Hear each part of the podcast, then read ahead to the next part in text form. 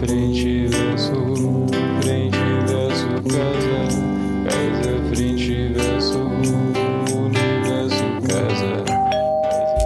nós aqui outra vez com mais um episódio do Casa Frente Verso, o seu podcast sobre arquitetura, design e artesanato. Bom dia, boa tarde ou boa noite para você que está nos ouvindo na hora e onde quiser. Meu nome é Simone Quintas e hoje é dia 11 de junho de 2021. Bem-vindo, bem-vinda a esta temporada sobre design autoral do nosso podcast, que tem um oferecimento da Roca. Eu sou a Regina Galvão.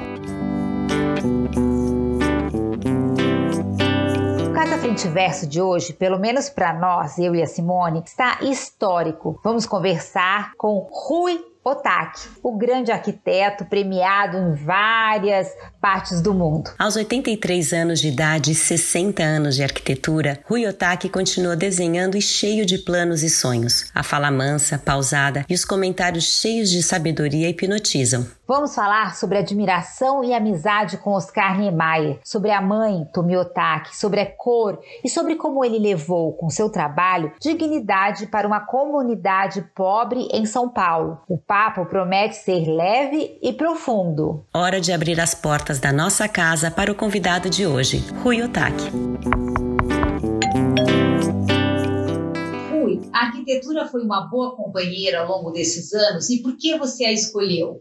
Eu abracei a arquitetura de uma forma tão gostosa, tão interessante, né, que eu sou, estou formado há 60 anos, ah, não me canso nunca. Cada projeto é um desafio, cada projeto me incentiva a nova procura, porque a procura, a curiosidade é um dos elementos que eu acho mais, muito importantes na, no desenvolvimento da arquitetura, da arquitetura da gente. E além disso, ela abraça o conhecimento e o, e o, trabalho que o mundo inteiro faz da arquitetura mais interessante que a parte humana da arquitetura e das cidades. A cidade, qual é a mobilidade do carro. Não é isso. Isso faz parte. Um prazer estar falando com você, Rui. E me diz uma coisa, quem eram esses arquitetos que te inspiravam nesse período? Bom, era o Oscar Niemeyer, porque eu entrei na FOL em 56. Em 56, começava a construção de Brasília. E o danado do Oscar se mudou para Brasília e fez lá um, um casebrezinho levando os amigos dele, porque à noite era violão, piada, etc., mas de dia era prancheta. Né? Ele, ele conseguiu construir para o Juscelino Kubitschek uma coisa inédita, fazer uma cidade, construir uma cidade em quatro anos. Isso não existe no mundo. E tanto é que exigiu tanto dele, ele sentiu essa, essa quase obrigação se mudou para lá e ele morou lá durante três anos, durante a fase mais, mais apertada, mais dura da construção de Brasília. Ele queria garantir uma qualidade é, de construção e uma, um alto nível da, da, de arquitetura. Ele conseguiu. É, há algumas críticas que é, ele usa muito branco, o branco suja muito, etc. Mas Neymar, sobretudo, foi um grande artista. E você tem uma história interessante com o Oscar, não tem? É, interessante o Oscar, né? Esse Oscar é, é, de, uma, é de, uma, de, uma, de um lado é, de uma riqueza muito grande, de outro lado de, uma, de um coleguismo assim, impressionante. Não é? e, então, eu fui ao Rio de Janeiro dar um abraço a ele todo dia 15 de dezembro, que é a data de aniversário dele. Eu fui durante 30 anos. Então, essa história que eu estava lembrando, a, do, a, sua do estudante. É, de estudante curioso, que tem determinadas questões que ele quer saber, etc. Né? E tem que ser com o Oscar, até que ele me atendeu. Mas você ficou um tempão lá esperando, não foi? O dia inteiro. Ah, eu cheguei lá para ser atendido umas oito, oito e meia da manhã. E a secretária veio e falou: o senhor tem a hora marcada? Eu falei: olha, senhor sabe por que eu não tenho hora marcada? Porque se eu fosse marcar uma hora, eu sou mero estudante. Eu não iria ser atendido nunca. Então eu prefiro dizer que eu cheguei aqui para, se o Oscar tiver algum tempinho, para conversar um pouco com ele, conversar, ouvir um pouco com ele. Então eu espero um pouquinho. Aí depois chegou os caras com o cliente, sai para almoço, ele me viu na sala de espera, eu vi que ele e ficou quieto, saiu, foi almoçar. Então eu desci correndo para o bar da esquina, comi um sanduíche, voltei para sentar de novo lá na sala. Lá pelas 5 horas da tarde, ele fala assim: é, Você é o estudante? É, sou. Então, se você entra aqui na sala, ele tinha um salão, um salão grande onde ficavam os arquitetos trabalhando. Estava, eu esqueci o nome do. E ele também a par, ele pode explicando alguns projetos, porque eu estou atendendo uma pessoa e quando terminar. E foi muito gostoso lá no, no ateliê do Oscar. Às sete horas, fui, já à noite, né? Os caras saíram da, da sala dele. Falou, bom, gente,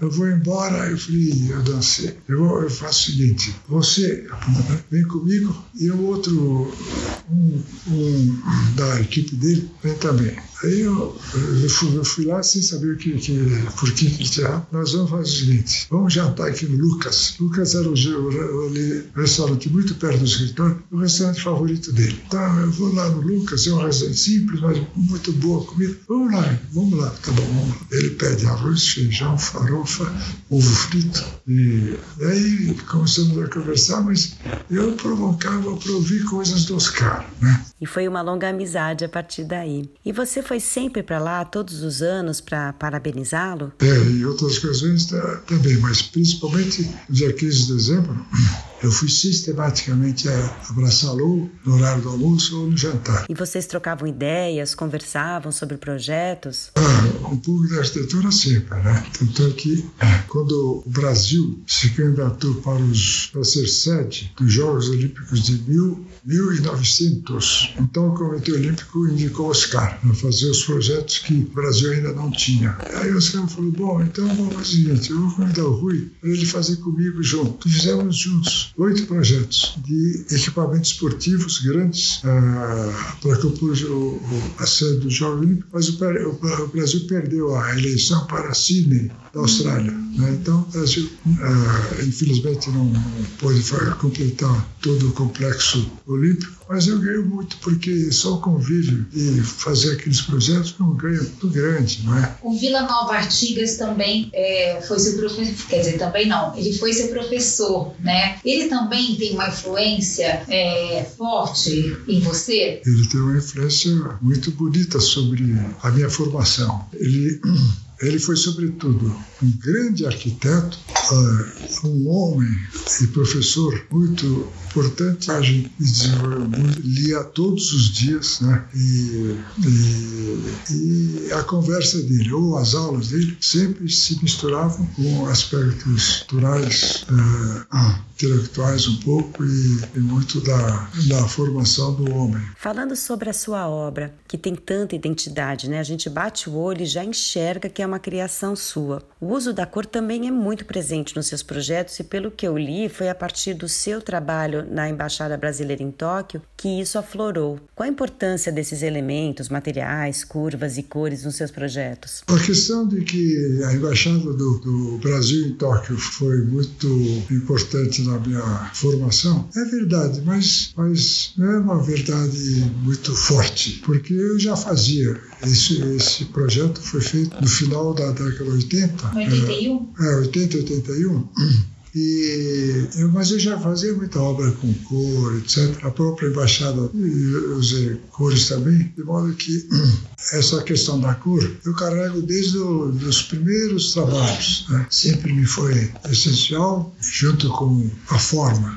A cor e a forma. Ah compõem, puseram o meu trabalho de, de, arquitetura, onde o homem circula por dentro, por cima, por fora. É um que a gente já relaciona imediatamente com a cor, né? Isso tem a ver com a, a sua mãe? Eu acho que o emprego, o uso da cor por Tomi, é, foi uma coisa muito forte dela. Certamente que eu é, estudei um pouco toda, toda essa questão, né? E usei, usei tanto é, em, desenho, pintura, é, por exemplo, os forros das construções das residências. Naquela época eram todas brancas. Eu fui primeiro a usar no forro cor verde, é, vinho, azul, etc. Né? Porque não é a cor azul, verde, mas é o conjunto delas, dessas cores, com as outras cores nas paredes, no piso, é que dão a vida de uma moradia de um, de um homem, moradia de uma, de uma pessoa de qualquer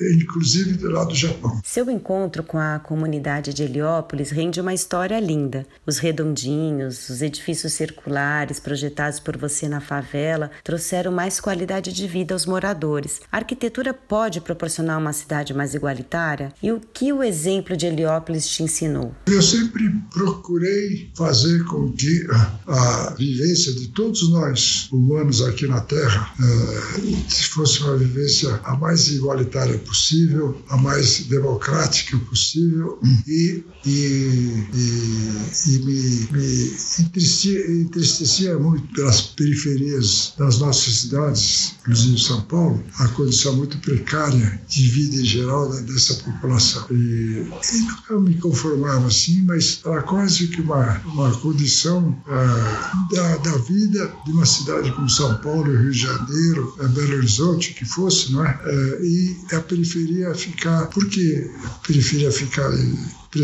condições precárias, porque o poder público não gastava dinheiro para fazer é, melhorias na periferia. Melhorias que eu digo é saneamento, água, esgoto, né? e qualquer chuva mais intensa provocava inundações, é, etc. Né? Aí surgiu a oportunidade de fazer um trabalho em Heliópolis. Como? A comunidade de Heliópolis me procurou um dia aqui no escritório é, se eu não podia falar um pouquinho uma linguagem que eles entendessem e cor na moradia. Se será muito difícil fazer, não, não é, não é difícil, pelo contrário, é quase uma obrigação que eu tenho. Ah, é? Ah, então quando é que senhor pode ir lá, Rui? Falei, bom, vamos combinar eu combinei e fui lá um dia. Então, antes de começar a falar da cor, que eu não vou escapar disso, eu vou falar da cor, eu queria falar um pouco de vocês. Ah, ficaram reunidos umas 30 pessoas. Eu queria falar um pouco de vocês. Por que, que vocês escolheram a cor para falar comigo? Será que é um elemento muito importante para vocês? Aí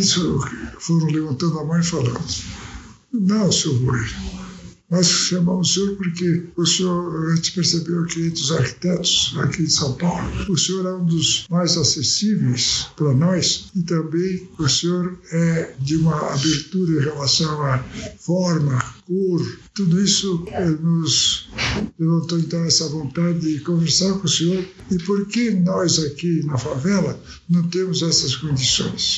Porque o mundo não é tão democrático quanto a gente gostaria que fosse. É, infelizmente, para uma população, os benefícios da cidade são de uma condição e as dificuldades da cidade para outro tipo de população é uma dificuldade muito grande. E quem mora na periferia sofre as consequências disso tudo. Isso foi há 15 anos atrás. E, portanto, há uma clara injustiça ou clara não democracia do poder público das classes dominantes em relação às populações mais, mais pobres. E eu acho que a cor é uma coisa muito democrática. A, a, cor pode ser usada por qualquer pessoa. E quando vocês vieram lá no escritório pedindo uh, por que que nós, na favela, não usamos cores. E na resposta eu falei, porque vocês têm medo do bonito. O bonito é para ser conquistado. Por isso que vocês veem em certos lugares da cidade obras com vermelho, azul, amarelo, etc., que dão mais vida, se fala mais vida. E aqui na, na na favela não, não tem isso aí. Eu acho que cabe muito a iniciativa a vocês quase obrigarem o poder público que é responsável por construções de casas e favelas a usar, a fazer projetos mais humanos, usar cor, etc. Então, olha, eu faço uma proposta para vocês. Vamos fazer um pequeno, a gente chama de seminário. Vocês sabem o que significa seminário também? Se não souberem o que é na prática, nós vamos fazer um seminário de cores. Primeiro, é preciso ter as cores aí. Então, como eu conheço algumas fábricas de tinta, pedi uma, uma contribuição deles de tintas de várias cores, a gente deixa guardado aqui e vamos usando com alguns critérios. Depois, eu vou trazer aqui alguns pintores mundiais, Picasso, Picasso, o Leonardo da Vinci, etc., as cores que eles usaram. E a, a partir deles, as cores que foram sendo mais ainda fabricadas, etc. E é fundamental não ter medo da cor, se aproximar da cor. A, a, diferença maior é que as pessoas, em geral, são muito distantes da cor. Tem uma espécie de medo da cor. Não tem que ter medo. Bom, então a primeira coisa é essa. O mundo todo é de cores, é, não pode ter medo e o uso da cor vai estimular muito a personalidade de vocês próprios. Gostarem mais de, do amarelo do que do vermelho. É assim por diante. Parte da vida de vocês aos poucos. E aí eles se convenceram Sim.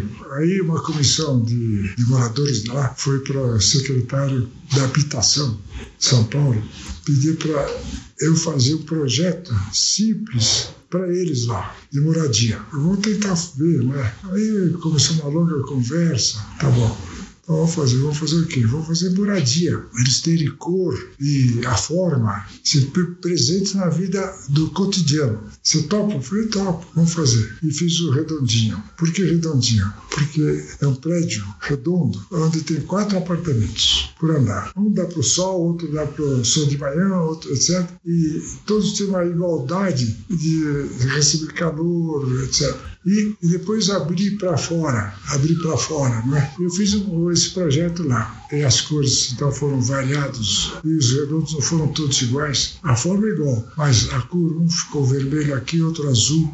As cores foram mudando até o sexto, o andar. E depois o térreo, todos os térreos de, de lá da, é para automóveis. Os automóveis estacionam no terra do, do prédio e fica assim. Eu falei que não, que o terra para criançada. Vamos buscar lá no canto do terreno um lugar para o estacionamento dos carros. Agora aqui é o recreio das crianças. Eles têm que não tem que ficar brincando no corredor do, dos prédios, pô, tem que brincar lá embaixo. Isso valeu também. E, e assim foi indo, né? Você voltou lá? Você volta, assim, você, você mantém o contato com a comunidade de lá? Ou... O órgão dos moradores lá chama-se UNAS. Você vai lá para o UNAS e fala assim: o Roy tem vindo aqui, ele vem, mas ele tem que vir mais. Uma vez por mês eu vou lá. Ai, que bom. Mas a gente combina antes. Olha, eu quero comer tal coisa. Bom, eles, a maioria deles vem do norte. Eles são bons de fazer comida nordestina. Uhum. Então, olha, tal coisa, tá bom, vamos lá. Eu vou lá, tipo 9 horas, 10 horas da noite, fico até 11 horas, ah, comendo, falando só bobagem entre eles aqui. Né? Só bobagem é modo de dizer. Então, de vez em quando eu levo os livros. E, e Rui, e, e o redondinho, assim, eles continuam preservando é, bem, reformaram dentro? Como é que tem sido essa experiência de moradia no A melhor coisa é nós irmos juntos um dia. Ah, eu vou amar, vamos combinar. Porque a reforma é importante, mas custa pouco dinheiro. É. É, esse é o problema. Mas não faz mal. Gente... E eles mantiveram a, as cores. Ah, mantiveram. Eu vou passar para design. Mesmo não sendo design seu principal foco profissional, você levou um dos prêmios mais importantes do mundo, que é o Best of the Best no Red Dot, com a linha de cubas desenvolvidas para rock. Como é que é esse processo criativo do prédio para um objeto menor, de menor escala? É o mesmo? E qual foi... eu, eu considero que é muito semelhante, né? A proporção é, de um objeto grande, uma casa, coisa parecida, e um móvel, claro, a escala é diferente, mas ah, ah, o valor, o valor, a importância do traço é muito, muito equivalente aqui e, e, e lá, né? Mas quando você foi desenvolver essa linha para a Roca, que ganhou esse prêmio importante, como é que a, começa a sua inspiração? Assim, como é que começa esse seu processo criativo? É uma pesquisa? É você busca a experiência na própria vida? Como, como acontece? São duas cubas. É verdade. De formas e cores diferentes. Sim. Né? Agora, o que, que, o que foi diferente? De fazer a borda bem fina e a forma, a forma por fora bem irregular, ou seja, não é redonda, não é quadrada. É uma, um arredondamento assim, etc. e cores. Agora, fazer a borda fininha foi uma luta, viu?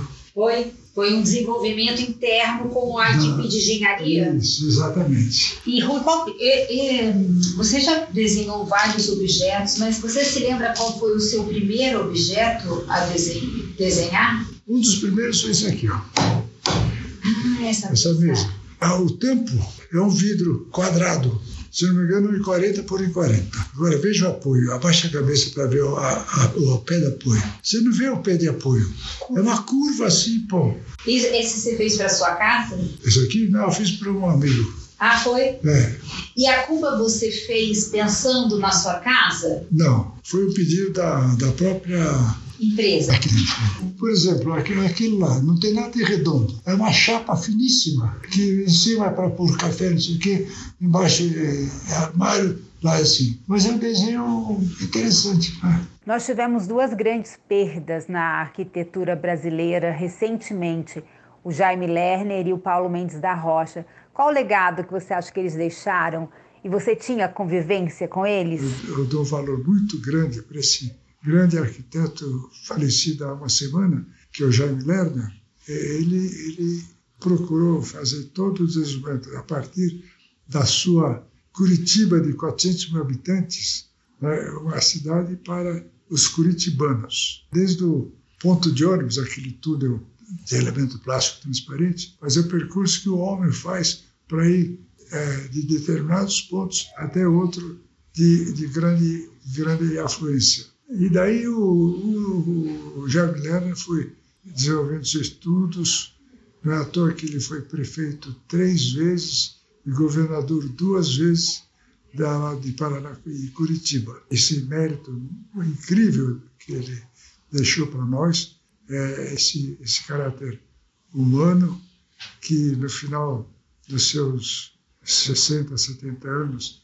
transferiu para a questão do meio ambiente né, transformando já o mundo como um lugar de vivência do, de, de, todos nós homens e, e dando um extremo alto valor para esse aspecto. É um legado que deixa para os políticos responsáveis pelo, pelos desenvolvimentos urbanos que uh, o homem é o centro de todo esse desenvolvimento que, que é fundamental. E o Paulo Mendes da Rocha? A ONU organizou para o Japão sediar, convidando propostas interessantes, mas não muito caras. E o Brasil participou com o Paulo. Ele me convidou para integrar a equipe. Eu, o Caron, Júlio Katinski. E, claro, ele que coordenou a equipe, ele que foi todo. Então, tem esse projeto que eu fiz junto, junto, mas colaborando com o Paulo. E mais uma outra coisa aqui em São Paulo. Eu queria falar agora da Tomi Otaki, que é essa artista fenomenal que deixou um legado incrível para nosso país. Como foi a convivência com a sua mãe, que é uma mulher com esse nome, com esse peso todo? E quais foram os ensinamentos que ela deixou para você e para o seu irmão Ricardo? Bom, foi alguma coisa que você percebe de olhar ou de conversar com ela, por exemplo, e que você citou algumas coisas. Uma delas, não ter medo, não ter medo das coisas. Tem que ser ousado. Ah, essa ousadia, disse, sempre ela dizia, é coisa inerente do artista. Você tem medo de errar, não vai ser artista. Artista, ele, ela está dentro da gente. Então não pode ter medo, não. Às vezes a gente erra. Isso faz parte. Conversar bastante com pessoas que não têm medo. E, e por isso mesmo eles querem fazer experimentos, experimentar. E toda essa experiência que a gente conhece do mundo inteiro, desde o Renascimento né, até hoje, viu? uns artistas que quiseram experimentar e avançar umas coisas sem ter medo. Muitas coisas não deram certo, mas outras deram. E por isso que a gente tem que ter muita confiança na gente mesmo. A outra é cultivar a amizade. É importante cultivar amizade, né? E a amizade não precisa ser só de gente que estudou, que estudou, etc. Mas pode ser de gente simples. A gente aprende muita coisa também. E assim por diante. E, Rui, e agora falando é, do seu filho, o Rodrigo, né? Que é uma uma pessoa que eu conheço bastante trabalho, é, a relação com ele no, em termos profissionais, assim, vocês chegam a, a conversar sobre os projetos, trocar ideias, ou cada um é na, no seu quadrado? A gente conversava mais sobre os trabalhos, mas eu acho que ele tem que fazer o que ele acha melhor, pode errar, não ficar com medo de errar. Quais são os projetos que ainda estão por vir e, e se tem algum que gostaria de ter feito e que quer realizar? Bom, eu não fiz muita coisa, né? De modo que se eu quero projetar novas coisas, eu gostaria sim, né? Gostaria. E junto com isso é, é conhecer o mundo melhor. É, eu conheço, eu viajei muito, mas muito mesmo, né? Eu fui para a União Soviética três vezes, para Zona Ártica, para cima do Alasca, passar uma temporadinha lá, mas foi bom. Que, mas era turismo? Foi de turismo. Olha, que aventureiro. E E esse projeto do aquário é o mais recente? É um dos mais recentes, mas demorou para chegar no ponto que está por problemas de dinheiro lá da, do governo da, de Mato Grosso. É, depois esse todo esse quando estava reacertando, pum, entrou a epidemia toda. Mas isso faz parte, infelizmente, de todo o processo humano do desenvolvimento, né? As guerras que nós passamos, as dificuldades todas, né? E, e essas coisas fazem parte. Nós temos que saber viver de uma forma amigável, uma boa, com todos que a gente pode, né? Mas e Rui, e ficou faltando algum? Assim, você ia falar do projeto que ainda faltava, você falou das viagens. Você lembrou disso por algum motivo? Não, Eu não posso me queixar da vida, né? Não, não posso me queixar da vida. É, eu acho que eu fiz algumas coisas, eu fico enchendo o saco do meu filho, Fica. do irmão, eu tenho um irmão mais novo, que é o diretor do O Ricardo, Instituto. né? Ricardo, isso. Então, de vez em quando eu também encho o saco dele. Mas é, é tudo isso faz parte como E você continua desenhando? eu. É. Pô, todos os dias. É. Você viu me atrapalhar isso tudo aqui. É, Rui, você tá todo dia fazendo, rascunhando, inventando alguma Todo coisa. dia. Isso deve se fazer muito bem, né? Porque a gente fica sempre querendo mais. E agradeço, Rui, a entrevista. Foi um prazer, uma grande honra estar aqui hoje com você. Muito obrigada.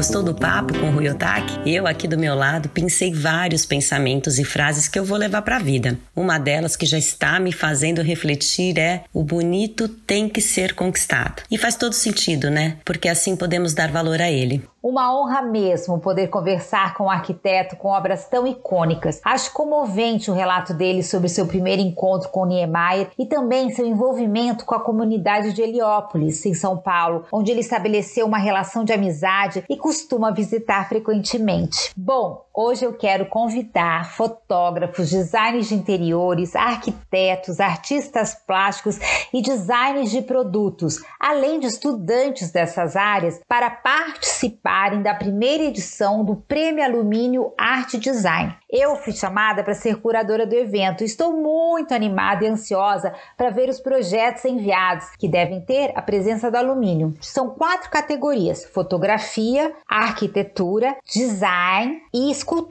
Vamos premiar os vencedores com uma remuneração em dinheiro, uma exposição e um catálogo com as peças vencedoras. Participam do júri um grupo de excelência: os fotógrafos Rui Teixeira e Christian Cravo, os arquitetos Pedro Lázaro e Magda Reis, a artista plástica Sônia Gomes, a presidente da Casa Cor Lívia Pedreira e os designers Guto Índio da Costa e Ronald Sasson. As inscrições devem ser feitas no site ccalumínio.com.br. Aliás, você sabia que o Brasil é um dos países que mais recicla esse material no mundo? Bom, espero vocês. Divulguem aos amigos.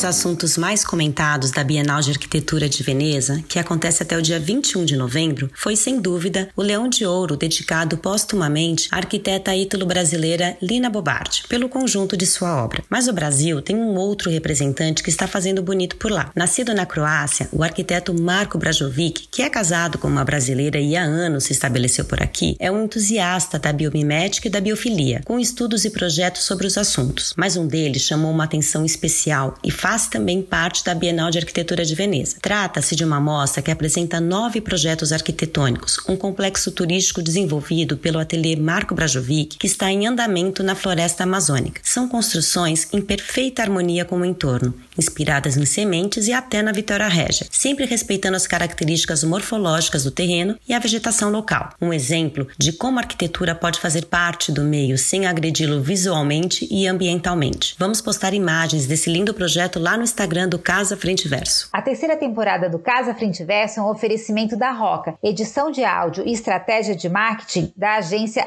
SNZ, trilha sonora original de Mateu Vinícius Alves Recinella. Até o próximo programa, quando vamos receber a arquiteta Fernanda Marques para um papo gostoso e informal. E você já sabe, né? O Casa Frente Verso fala de coisas que nem o Google sabe. Um grande abraço e até quinta-feira que vem. Casa frente so